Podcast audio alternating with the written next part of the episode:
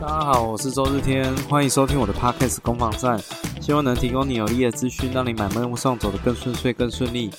今天是我们的特别篇，我们攻防战第七七十七集。那今天想跟各位讲一个台湾人在土耳其盖的一个房子的故事。那为什么会想要讲这个故事呢？因为这故事非常的特别。我在上个月七呃上个礼拜七十六集的准备中啊，有讲到说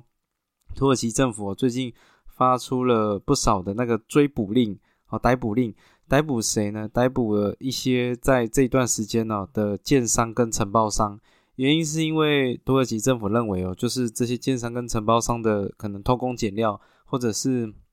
施工品质的问题，所以才造造成了这么大的一个一个损伤哦。那其实截至目前为止啊，土耳其加叙利亚这两国之间死亡的人数应该已经超过四万人以上了。其实是一件非常非常悲惨的事情。那但是在准备这一则新闻的过程里面，我就意外的查到了这个故事。那我花了一点时间哦，去越挖越深，越挖觉得越特别，越挖越想要特别把这个故事独立出来，跟跟大家去做分享，所以才有这一次这个特别篇的一个产生哦。这个这个建筑物啊，好，虽然它在土耳其跟叙利亚的边境，距离台湾哦将近八千公里远哦，位于这个土耳其哈塔伊省的雷伊汉勒市，但是它的施工过程哦，却是台湾人去主导的，而且中间呢经历了七年的时间，这七年呢，在这个城市雷伊汉勒市啊，也没有任何一栋新城屋的诞生，也就是这七年，这就是唯一的。一个新房子，然后还是由台湾人这边筹备的，好，那所以它是一个非常非常特别的的的故事啊，所以我想借这个时间要跟大家做分享哦。那先让我们时间回到二月六号的凌晨四点十七分，瑞士规模六点七的土耳其大地震，造成了非常巨大的死伤哦。那发生强震的那一瞬间哦，其实很多人从睡梦中醒来，因为那是凌晨的时间。那尖叫的在这个人雨交加的街头上奔跑哦，所有叙利亚难民哦，第一个念头都是跑到跑到这个很特别的房子。这个房子到底是什么？就是台湾中心。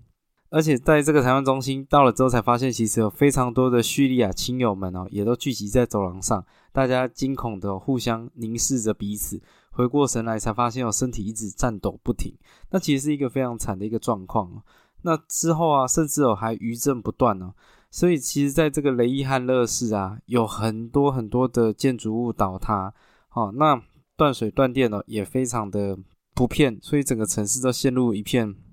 很惨的一个情形。可是呢，这个台湾中心它是用柴油 发电机发电的，所以它而且它的油量也还够，而且它事前呢也有挖了一百公尺的水深哦，去呃水井去做供水。那所以在这个凄惨的地震。地震灾难的时候啊，反而这个建筑物的水电正常，而且也没有倒塌啊。在这个这个这个省啊，在这个省哈哈塔伊省，总共有一千三百万栋建筑物遭毁损啊。那包括机场啊、跑道、连外道路都毁损严重，而且警察、消防车、救护车也都没办法出现，整个市政府几乎瘫痪。可是，可是就在这个很很绝望的一个处境之中。这个台湾中心却成为一个当地的人民的一个精神寄托，因为他看起来就是跟其他人格格不入。各位想想看，就是周遭全部都是废墟，但是就这个房子是是安全的。你会不会想说，这是不是神明眷顾，还是怎么样？那命中注定的哦？那是是是不是应该台湾的一些建商也要去 考察这个建案哦？代表说台湾品质哦坚若磐石啊？那其实这个房子哦有这样的抗震能力。还有这样的呃规模，这样的条件，它是有一个历史背景在的。让我们时间呢回到这个七年前哦，应该说最早最早最早，在二零一一年，也就是大概呃十二年前，那时候叙利亚发生内战哦，将近四百万的叙利亚人民逃到了土耳其。那同时哦，北部也还有四百万的叙那那个叙利亚人哦流离失所了，成为了人类二战之后最严重的难民危机。那其实，在那个那个情况下，呃，台湾的外交部因为种种的原因，哦，决定捐赠四十万美元哦，也就是大概新台币不到一千两百万左右，为土耳其跟叙利亚边境中受创最深的小城盖一个小学。那为什么要选择盖小学呢？因为太多的叙利亚小学生哦，家破人亡，如果没来上课，他就很容易会被恐怖主义吸收。今天他们会被社会抛弃哦，明天他就会带着炸弹一起来抛弃我们。那个时候其实有发生很多这种自杀炸弹客的事件，所以种种原因的情况下，好，就有一个中华民国外交部决定捐赠四十万，在边境的受到最严重破。伤亡的这个小城，也就是雷伊汉勒市，我去盖一个小学，希望能改善这些叙利亚难民小孩的的处境啊。那有好有有钱的，可是有钱是不够的，有钱之后还要有人愿意过来盖盖房子。好，于是说，呃，土这个中华民国驻土耳其代表郑泰祥就到了到了那个学校，哦，去找一个找一个大学助教。啊，这大学助教呢，也就是今天的主角，是这个裘任裘振宇这个男生哦。裘振宇，裘振宇是谁呢？如果你 Google 一下，你会查到他的身份。裘振宇他是一九七九年生，那你可以在网络上面看到他的图片，就穿的很雅痞，然后应该是个光头，然后戴着眼镜，斯斯文文的，那一副很学者的样子。那他同时也是中原大学建筑系毕业，然后有美国哥伦比亚大学硕士、澳洲墨尔本大学博士，然后芬兰阿尔托大学博士后，然后后来就到了土耳其比尔肯大学当助理教授，那后来进而到德国慕尼黑工业大学当副教授。他同时也是一个建筑历史研究者，也是一个策展策展人员，更是一个建筑师，还是个志工。最重要的是哦，他是一个人道主义者。他知道了这个叙利亚难民的一个状况之后啊，嗯，中华民国驻土耳其代表郑太想跟他联络，希望说他能不能呃盖这个小学，然后来改善这边当地的这个难民的的的生活了啊。所以各位，四十万美金，呃，四十万美金不到一千两百万，其实。你在宜兰哦，盖个农舍都盖不出来。你在新北市的蛋黄区要去买一个三房车，我想也也买不太到。台北市哦，你可能只能买到呃公寓哦，但是他要用这笔资金哦，想办法去去盖出一个小学，然后还有承还承载了一些使命啊哦，因为要改善这个当地的难民的生活嘛。于是乎，他想到一个方法，就是去做这个筹。去做募款的的活动，然后希望有更多人去关注这个议题，然后可以呃有更多的资金，才有办法做更多的事情啊。于是乎呢，他就在二零二零年哦回到台湾，有去做这个募资的的活动的参会。那防疫旅馆出关，那那时候是已经新冠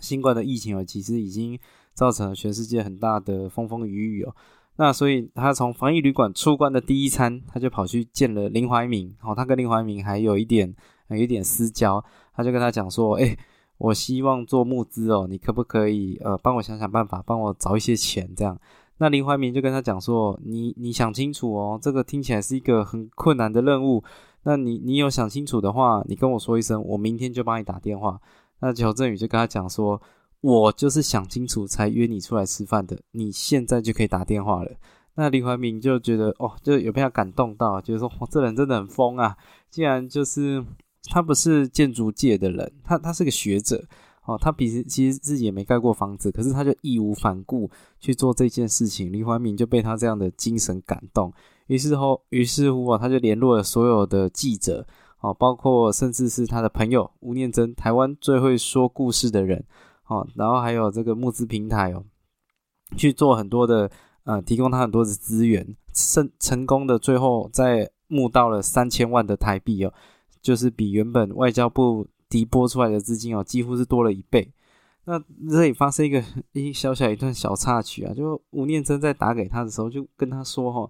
林怀民从来都没有打电话给我，你到底是谁？哦，有有这样的能耐可以让林怀民打电话给我？那邱振宇就跟他讲了他现在想做的这个事情。那吴念真也也被他感动，了解了内情之后，义无反顾的相助。所以你现在在上网去查，还查得到吴念真有帮他拍的一个，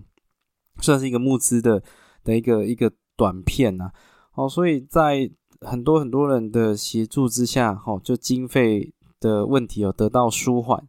然而哦，其实钱能解决的问题，哦，从来都不是最大的问题。很多问题哦，更麻烦、更棘手的，都不是钱能解决的。就像在盖这个房子过程的这个当地政府遇到的一些种种困难呢，其实在这个筹备期间呢，经历了三个市长。呃，这个第一个市长啊，他有来台湾来过两次。那其实当时他有造访到那个民权东路二段的行天宫，对这个庙宇的的的这种建筑的功法哦，感到惊为天人，所以他认为有行天宫哦，必定承载着台湾建筑的精髓。所以在这个讨论这个房子这个台湾中心过程里面呢，他说你可不可以盖成像行天宫的样子，盖一个土耳其行天宫复刻版？那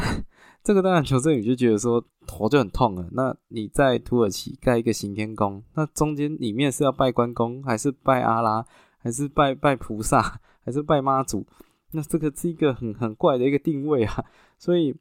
在这个讨论过程，好险哦，这个市场 顺利选上国会议员，所以他就从这个小城离开了。离开了之后呢，又换了第二个市长。第二个市长哦，则是一个，只是一个最当。当那个城市哦最老牌的呃建筑师当市长，那市长则在公听会上面呢去提出哦，希望他盖这个台湾中心啊有一个人造冰的公共溜冰场，因为他觉得雷伊汉乐市的居民啊在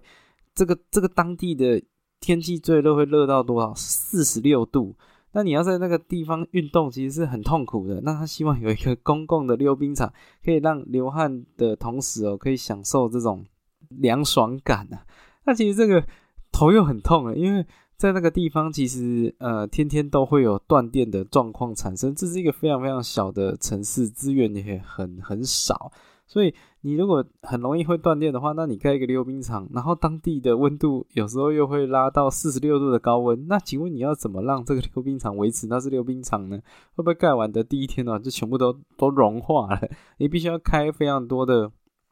冷气，才有办法维持它那个那个环境的温度啊，所以难度很高啊，啊。那好险哈，在这个讨论的过程之中哦，又又换市长了，好，又换市长，这次换市长换到第三任的市长哦。那这个市长是运输业起家的，他对这个建筑物的形式跟机能其实并没有特别的要求啊，只是哦，他只有开一个条件，那就是叙利亚难民不准使用这个台湾中心。他他心里想说，花的 WTF，花的。这个台湾中心的出发点就是为了去协助这些叙利亚难民的。那你你现在有盖一个房子，但是你不能让这些叙利亚难民使用，那到底是在干嘛？这样，那他就觉得很痛苦啊。那好险哦，这时候他有一个呃台湾的好友兼导师哦，也就是这个清水建筑工坊的负责人廖明斌哦，建筑师。那他就有呃跟他跟他去讲到这个事情，他说你在雷伊汉勒市。谁都要帮，你要从市长开始帮，你要一路帮下来，否则你谁都帮不了。你没有把这些人一路帮下来，你根本就帮不到最底层的这个社会，社会最底层的这些难民。所以他就好了，好了，既然既然朋友也都这样讲，他就了解为什么哦，这个市长会有这样的想法。原因其实来自于说，呃，这个这个这个难民啊，这些难民从。这个雷伊汉勒市啊，土耳其的人民其实只有十万，可是哦，却涌入了大概接近到二十五万的叙利亚难民跑到这个城市，因为他刚好是在土耳其跟叙利亚的边境。那这么多人来，超过一倍的人来，那就产生一个状况，不管是呃就业机会，或者是啊这些资源，因为。有很多的国际人道组织，他会提供一些协助和提供一些资源。那但是他是发给叙利亚难民啊，就可能会发生一个状况，就是当地的土耳其人民过得不好，然后叙利亚难民他没有工作，但是他又可以拿到很多的呃这种人道救援的物资，可是他同时又是个难民哈。那但是又在你你土耳其的国土上面，这其实就产生了非常多的社会矛盾啊。所以他盖这个房子啊，其实邱振宇他盖这个房子，他要解决的问题是非常非常复杂的，包括说呃当地改善他们的生计，还有这些教育的资源，还有土耳其跟叙利亚的人民之间的这种。冲突哦，也是也也有可能承载着这个使命，要去修补这份关系呀。那我们把场景哦拉拉拉拉到边境这边，其实土耳其在这个边境啊盖了八百公里的边的围墙，在春天到秋天的半夜啊，你会听到哒哒哒哒哒的声音。那其实那什么声音？那是土耳其军方哦在扫射越墙偷渡的叙利亚人。如果你没有事先去缴一些。钱去打点的话，那你靠近这个围墙就一律会变成枪杀。所以这个这个一个四米高哦，两米宽哦，重达十一吨的边境围墙，沾过这些嗯战争的血迹哦，可是却摇身一变变成了这个台湾中心的地基。这这是什么样的状况呢？因为其实盖这个房子啊，刚刚有提到经费是不足的。如果说今天因为在那个地方是呃会有地震发生，当初求振宇在规划这个建筑物的时候，就有在抗震这里有去花一些心思。可是如果你要打好地基的话，其实一千两百万的啊美金四十万就刚好只够打地基。那如果用这种方式去盖的话，这个房子一定盖不起来。所以他就把念头动到这个围墙上面，因为围墙它的强度够，还它的防射系数也高。所以哦，他就把这些沾过血的围墙边界拿来做地基，并且哦去告诉这个市长说哦，把这个过去的军事设备变成现在的人道设施，其中哦饱含智慧与谦卑，其实是在告诉全世界，我们会勇敢的活下去，而且市长你也绝对会留名青史的，因为这个围墙曾经沾满了血，可是它现在却变成一个希望的地基。那他就用这个方式去跟跟那个市长讲，市长就哎听了听了听，就觉得好像有点道理，所以他就同意了这个原本的啊邱振宇的一些一些规划，而是甚至除此之外啊，这种使命啊，其实也是会传染的，因为后来在盖的过程里面呢，他这虽然有这些呃围墙可以去做地基，可是还有一些呃土壤会不够，那他就跟市长讲说，哎。市长市长，我这边还差十万块来奠定这些土壤，怎么办？这样可不可以再给我十万块美金，我来想办法把这东西给弄好？那其他就就问题就不大了。然后市长就跟他双手一摊，没钱哦，我没有钱的哦，在这个小城市没有钱哦。但是哦，我跟你讲哦，邱振宇，我会去想办法。那还跟他答应说，两周之后我就搞定了。结果这市长也很疯狂哦，他可能被邱振宇的这种。态度去感感化了，他就请军方把边界打开，带着怪手去叙利亚，因为旁边叙利亚嘛，偷了一百台卡车的土回来，然后还振振有词的跟邱振宇说：“我告诉你啊，哦，现在叙利亚人如果进来这个台湾中心，采的都是叙利亚的土，等于他们已经回家了。”哦，市长也被他感化，也做了一个这个很很疯狂的事情。于是乎哦。这个建筑物的最困难的地基的部分，还有晶片部部分都得到舒缓了，甚至中间还有很多，其实还是有很多其他的问题啦，包括说呃温差啦，还有这个新冠的疫情啊，缺水啊，焚风西晒，甚至曾经有发生那个自弹自杀炸弹客的事件，那好险是没有没有波及到这个建筑物，通通都在考验这个团队哦。但是不管怎么样，它终究是完工了。好，完工了，大家都很开心。可是完工了，那接下来呢？接下来要怎么让这个建筑物可以有持续、有有持续的经费、持续的人员能管理这些设施？哦，不然的话，盖了就会变成蚊子馆嘛。没有人的参与，其实建筑物它终究很容易啊，很快的就会荒废掉啊。所以在后来后续建筑物已经完工了。可是裘振宇在思考说，我要如何永续去经营？哦，那他就有发现发现了很重要的是一种参与式的设计啊，这是什么意思？就是因为说，在前一阵子，呃，很长的一段时间，很多的国际 NGO 组织哦，其实不愿意去触碰这个政治的问题，所以他们的做法就是不断的送物资给叙利亚难民。那他们每那导致说很多的难民，他们每周就是一直领取这些物资去过活，打从心底的没有办法再站起来，每天都坐在房间发呆。那这样会直接影响到他们的下一代啊。所以求生宇就觉得这样子是没有办法的。那他认为工作是难民受创后最好的治疗，也是他们唯一回到正轨的的出路了。所以他们就去想说，哎，到底要怎么做？如何让这些叙利亚难民可以在这个台湾中心可以自自给自足？那他就有观察到，其实叙利亚的妇女啊很会打毛线。那他就他就想说，拿这个东西去做发挥，再加上那个猫啊，哦猫猫这种动物啊，根据回教的教义是一个干净的动物，他就联合了五个 NGO 的组织哦，去创合力设立合作设立一个妇女的合作社。哦，那让这些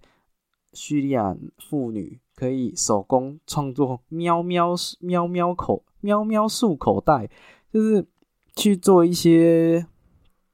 那个毛织品啊。哦，然后有结合猫猫狗狗，我会把网站放在这个这次节目的的内容里面，各位可以去看一下。它其实真的编的蛮可爱的，有有猫猫有狗狗这样，哦，都看起来很不错了。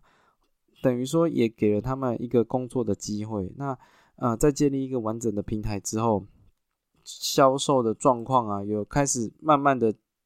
步入轨道了。因为因为毕竟那些作品承载了很多的故事啊。最开始的时候有一个蓝眼喵喵漱口袋是卖的很好的一个产品啊，但是它其实后面甚至还承载了一个悲伤的故事，因为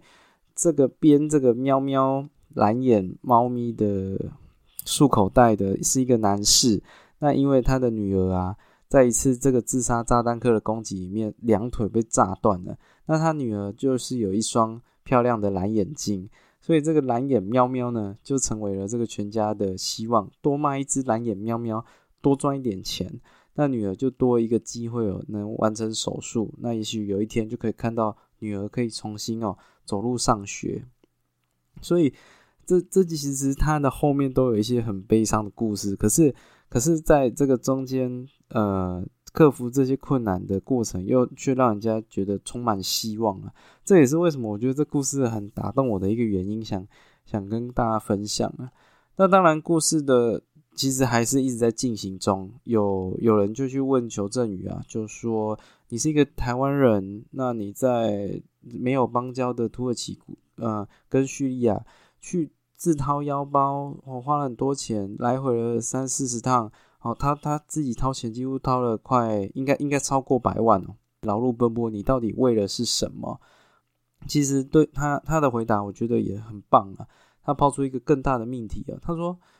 这几年其实台海哦兵凶战危，又曾发生哦九二一大地震这种悲惨的事情。台湾在面临天灾人祸的时候。你难道只希望会有邦交的国家来帮忙吗？他认为这些其实都是在创造呃更多的台湾价值，这些台湾价值可以在呃异乡的国土去发挥一些影响力啦，让大家更更感受到台湾的善意。那未来也许哦，也许面临到一些事情的时候，愿意去帮助台湾。我觉得他讲这个其实也蛮令我感动的，因为其实最近。很多的一些动荡不安的新闻嘛，那也会让我去思考说，我还能做些什么？那也许会有帮助。那我觉得这个故事很棒，所以我今天才啊整理一下。虽然讲的有点 破碎，但是很希望说听了也会让你有点有点感觉啦。我可以打打看这个土耳其台湾中心，你就会查到这个相关的一些一些故事。那也可以从我下面的呃内容哦，直接点连接，我看看他们的。这个商品也许逢年过节啦，也可以为这个台湾中心哦尽一份心力，然后都都都做的很可爱，我觉得很不错。我是会去思考，呃，这个如果过年的话买这个送人应该也不错了。OK，那也谢谢你收听到哦这次节目的最后，那也希望这个特别篇呈现的形式你会喜欢。啊，那也都会多做一些尝试，希望大家听听更多不同的内容。这次虽然跟房地产没什么关系，但是跟不动产有关系，没有脱离我的初衷啊。